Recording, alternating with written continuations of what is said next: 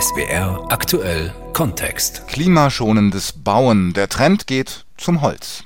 Rund 40 Prozent des Energieverbrauchs und mindestens ein Drittel der CO2-Emissionen entfallen in den Industrieländern, also auch bei uns, auf den Gebäudesektor.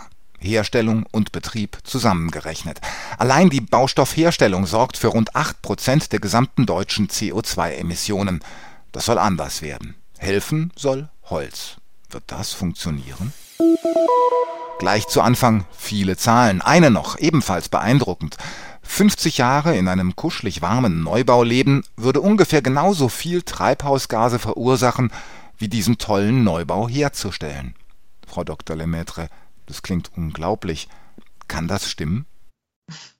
Ja, also die Zahlen stimmen. Da muss man ja aber auch sagen, die sind ja schon deutlich besser geworden. Also vor 15 Jahren war das Verhältnis ähm, noch ein bisschen anders. Da waren quasi 30 Prozent der Emissionen aus der Herstellung und 70 Prozent äh, dann aus dem, aus dem Betrieb. Also wir werden da zumindest im Betrieb, in der Nutzung der Gebäude, sind wir schon besser geworden und deswegen ist man jetzt bei diesem 50-50-Verhältnis mittlerweile angekommen. Dr. Christine Lemaitre, geschäftsführender Vorstand der Deutschen Gesellschaft für nachhaltiges Bauen. Heißt, Frau Lemaitre, wir, die Bewohner, leben inzwischen energieeffizienter, aber bei der Herstellung hat sich noch nicht viel bewegt? Nee, da hat sich noch nicht viel bewegt. Das hat natürlich einfach auch was damit zu tun, dass eben der Fokus sehr stark darauf lag, äh, effizient zu sein, also die Emissionen aus dem Betrieb ähm, zu reduzieren. Da konnten man natürlich immer sagen, naja, das aus der Herstellung äh, ist ja quasi nur 30 Prozent, wenn man das Ganze anschaut. Das kann man jetzt einfach nicht mehr sagen.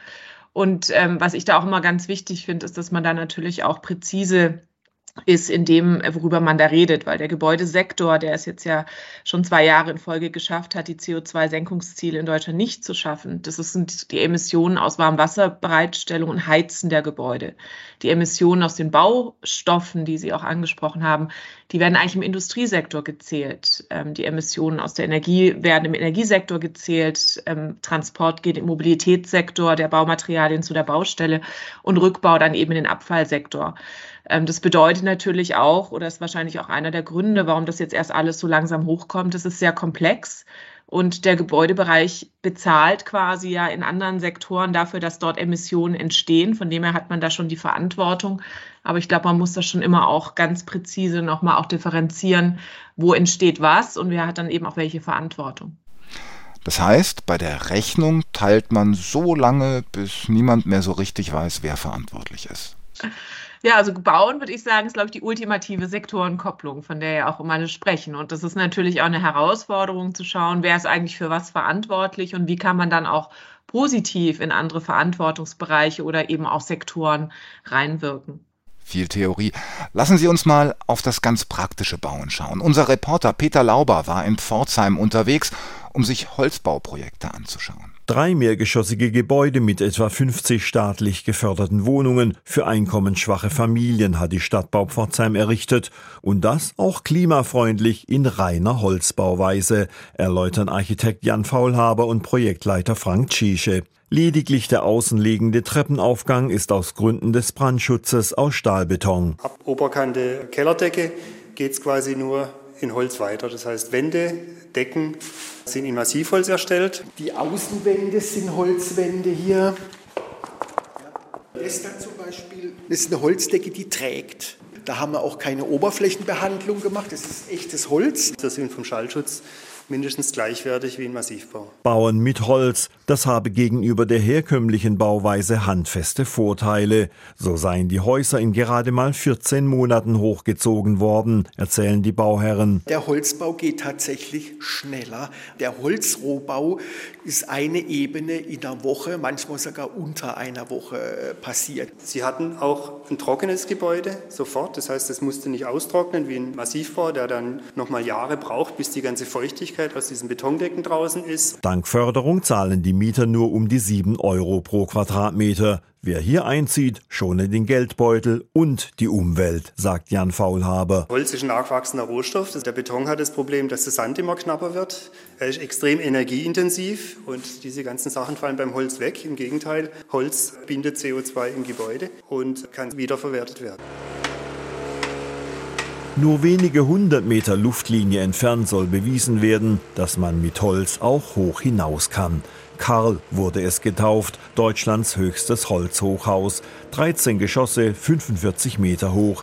Zwar besteht auch in diesem Fall das bereits fertiggestellte Treppenhaus aus Stahlbeton, aber so Architekt Peter W. Schmidt. Wenn wir jetzt mal da reingehen, jetzt hört praktisch der Betonbau auf und jetzt beginnt der Holzbau. Die Außenwände komplett aus Holz, die Decken dann komplett aus Holz, so dass wir hier um die 2000 Kubikmeter Holz verbauen. Aber verrückt ist, dass diese Menge Holz in den deutschen Wäldern in fünf Minuten nachwächst. Um den Treppen- und Aufzugsturm herum entstehen derzeit mehr als 3000 Quadratmeter Wohnfläche. Das Holz dafür stamme überwiegend aus heimischen Wäldern, sagt Bauleiterin Sandra Pauser. Die tragenden Stützen sind aus Baubuche. Natürlich auch viel Fichte, gerade was Lattung und Konterlattung anbetrifft. Und die Außenschalung wird dann in Douglasie sein. Und das, was man dann sieht in den Wohnungen, die Holzdecke wird ähm, aus Weißtanne sehr wahrscheinlich sein. Und innen drin der Boden wird dann auch mit Eichenparkett belegt. Und die Fensterelemente sind auch Holz. Das Holzhochhaus Karl gilt als Pilotprojekt und ist für Architekt Schmidt Beweis dafür, dass auch bauliche Höhenflüge sowohl bezahlbar als auch klimafreundlich sein können. Holzhybridbau, wie wir hier machen, ist der Fußabdruck 55 Prozent weniger CO2. Auf Lebenszeit gerechnet werden hier 5000 Tonnen CO2 gebunden und ist von daher ein super verlockendes Baumaterial, wenn es um den CO2-Fußabdruck geht. Frau Lemaitre, das klingt alles super, aber wenn ich unterwegs bin, dann sehe ich eigentlich nur Betonbaustellen. Warum?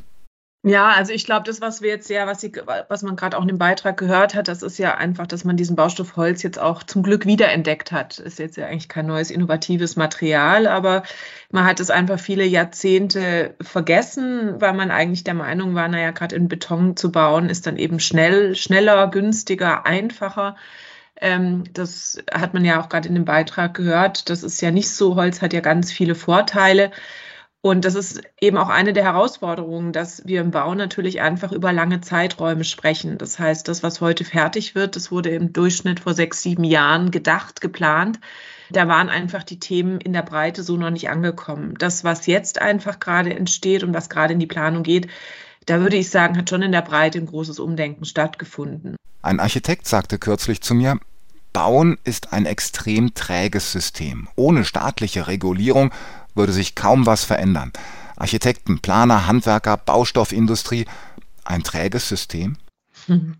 Naja, also das würde ich jetzt ungern so pauschalieren. Also ich glaube, es gibt viele Engagierte. Also ich habe in, äh, in meinen vielen Jahren Beruf und auch gerade zum Thema Nachhaltigkeit äh, wirklich noch niemand getroffen, der mir gesagt hat, ähm, ich, ich will nicht irgendwie was Gutes machen oder was Gutes beitragen.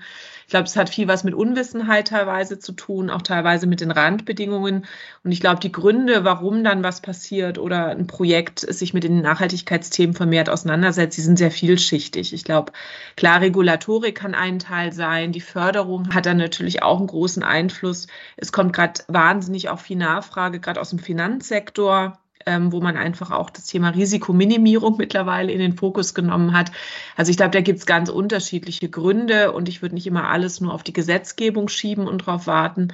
Ähm, und ich glaube, es gibt schon auch viele Akteure, die aus anderen Gründen, wenn auch aus eigener Überzeugung, sich um die Themen bemühen und, und da eigentlich auch schon angefangen haben, sich damit zu beschäftigen oder das auch schon umzusetzen staatliche Eingriffe also nicht notwendig? Das klärt sich von alleine. Nee, auf jeden Fall. Also ich glaube, wir müssen einfach, es, die Aufgabe ist riesig, die Herausforderung ist riesig und wir müssen natürlich den kompletten Instrumentenkasten bedienen. Ich glaube aber, das ist ja im Bauen auch so ein ganz äh, populäres Spiel, so dieser Circle of Blame ist ja immer der andere schuld, weil was nicht, wenn was nicht läuft oder nicht passiert ist, äh, weil ja auch meistens die ganzen Akteure nie einmal alle gemeinsam am Tisch sitzen. Und deswegen glaube ich, immer nur zu sagen, es muss die Gesetzgebung richten, ähm, das ist einfach zu kurz gesprungen. Ich glaube, wir haben noch andere Möglichkeiten und wir müssen im Grunde wirklich die ganze Bandbreite der Optionen, die wir haben, um zu motivieren, zu fördern, ja, zu zwingen, ähm, quasi ausschöpfen, damit einfach in der Breite diese Dynamik jetzt viel mehr Geschwindigkeit bekommt.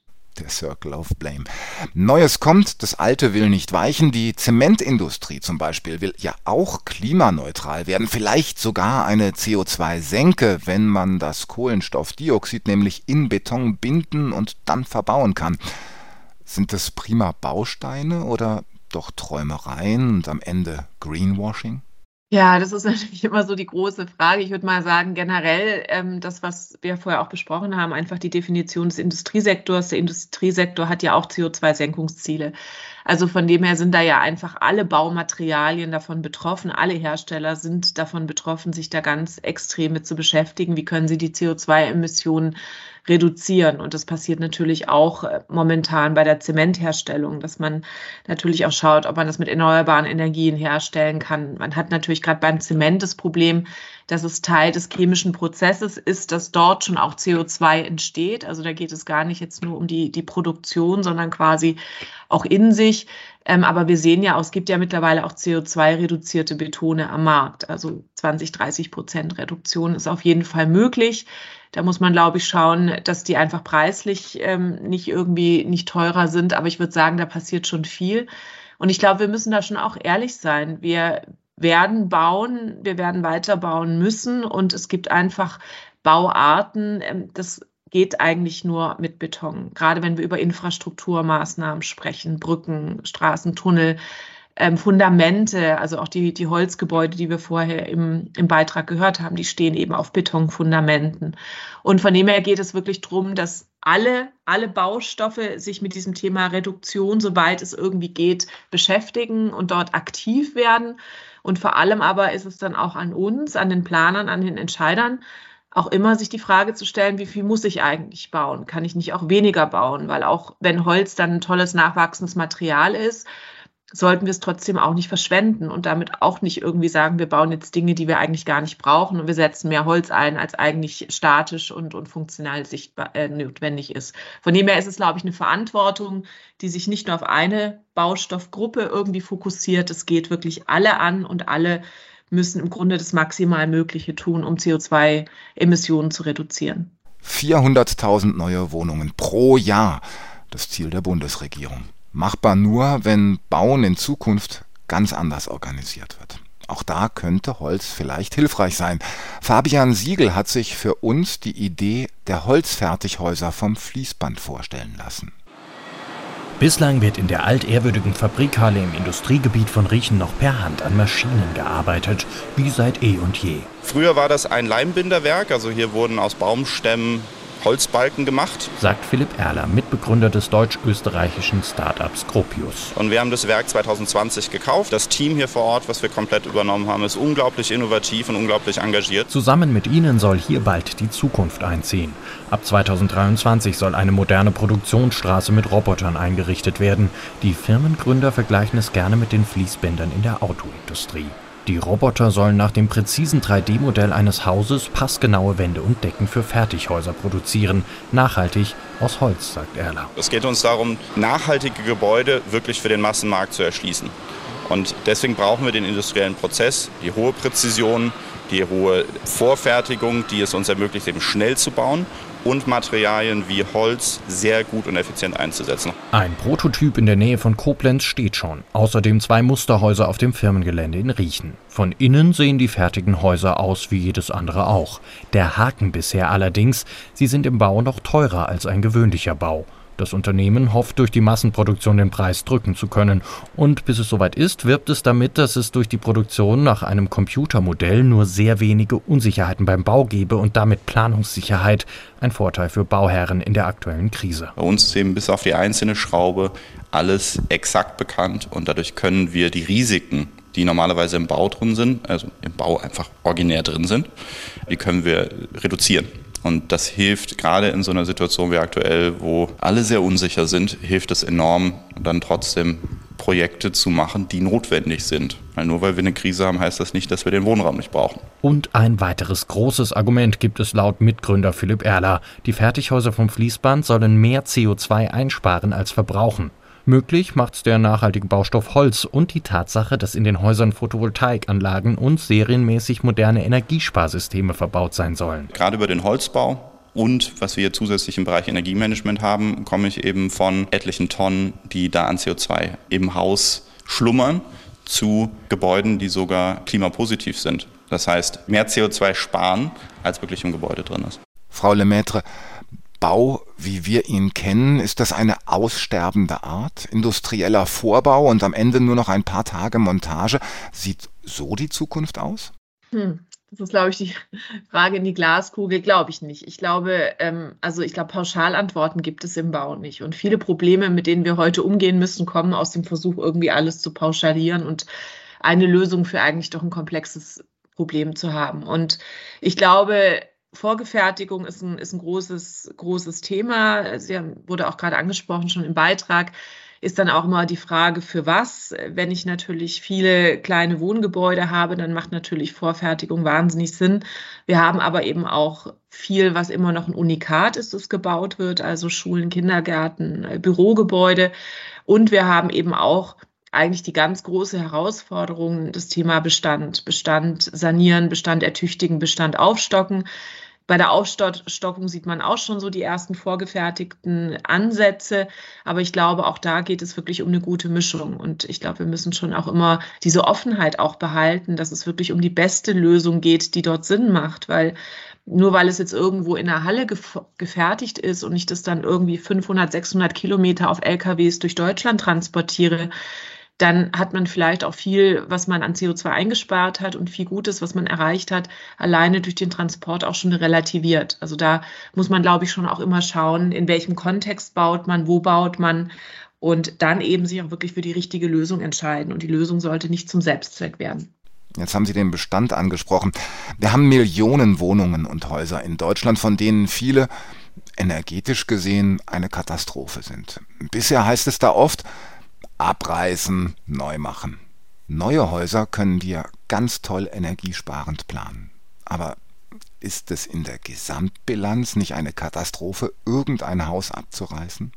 In der Regel schon. Also man muss schon sagen, wenn man sich wirklich die Ökobilanz dann anschaut, also das wirklich auch fundiert rechnen, dann ist im Grunde eine Sanierung in der Regel jedem Neubau überlegen, weil man einfach diese großen Emissionen aus, aus der Herstellung ähm, in der Art und Weise nicht mehr hat, sondern je mehr man verwenden kann von dem, was sowieso schon da ist, desto besser oder desto kleiner ist eigentlich dann dieser graue Emissionsrucksack eines Gebäudes. Von dem her ist eben das, das Thema Sanierung auch ein ganz wichtiger Beitrag zum, zum Klimaschutz, ähm, wo wir eben aber auch natürlich dann schauen müssen, mit wie viel Material saniere ich das Gebäude, auf welchen energetischen Standard. Und Natürlich haben wir eine große Herausforderung in einer gewissen Altersklasse von Gebäuden und natürlich auch gerade im Wohnen.